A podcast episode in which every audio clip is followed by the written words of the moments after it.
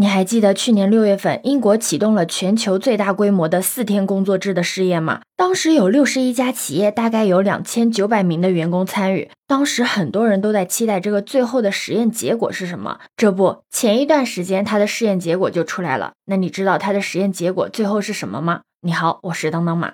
结果是，这次参与试验的六十一家公司，有五十六家表示依旧会延续四天工作制。但这里要解释一下，它这里试验的四天工作制跟我们想象中的四天工作制不同。就我们一般想象中的四天工作制，就是一个星期上四天，放三天嘛。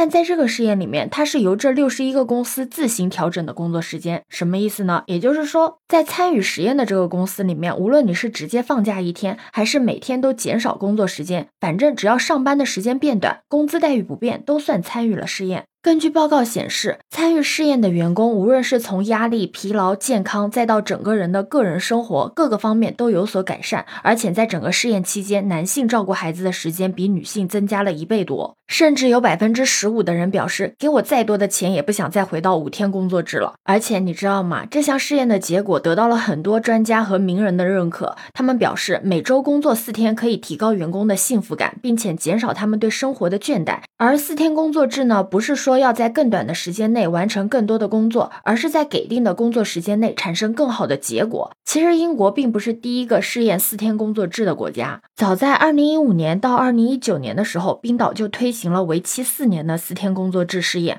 而这项试验呢，当时也包含了医院、办公室、幼儿园、社会服务机构等一百多种类的工作场所的两千五百名员工。当时的研究发现，员工们的健康状态得到了改善，压力和焦虑感也大幅度的降低。所以，当时不少国家的政府与企业都想尝试这项新的制度。像新西兰和芬兰的总理就曾经提议过试行四天工作制。那在去年六月份的时候，英国也开启了一场世界规模最大的四天工作制试验。开头的时候也跟你讲过试验结果了，可以说四天工作制的风正在全球越刮越猛。哪怕是我们国内，像字节跳动、快手等大厂，也早就先后的宣布取消大小周。腾讯光子工作室推出强制不加班双休的规定。就在今年的一月份，乐视视频还表示将执行每周四天半的工作制。但是有一个奇怪的现象，特别是在程序员群体中，就出现了薪资与工作时长挂钩的情况。就是说，虽然你上班时间减少了，但同时你的工资也少了。这一点在 CSDN 发布的二零二一到二零二二中国开发者现状调查报告中就有提及，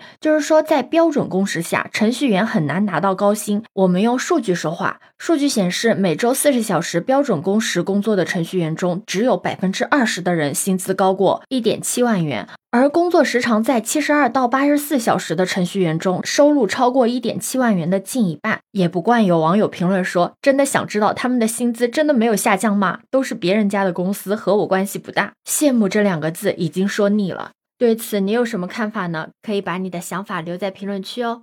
如果你喜欢我的话，也可以在我们常用的绿色软件搜索“当当马六幺六”就可以找到我哦。欢迎你的订阅、点赞、收藏、关注。这里是走马，我是当当马，拜拜。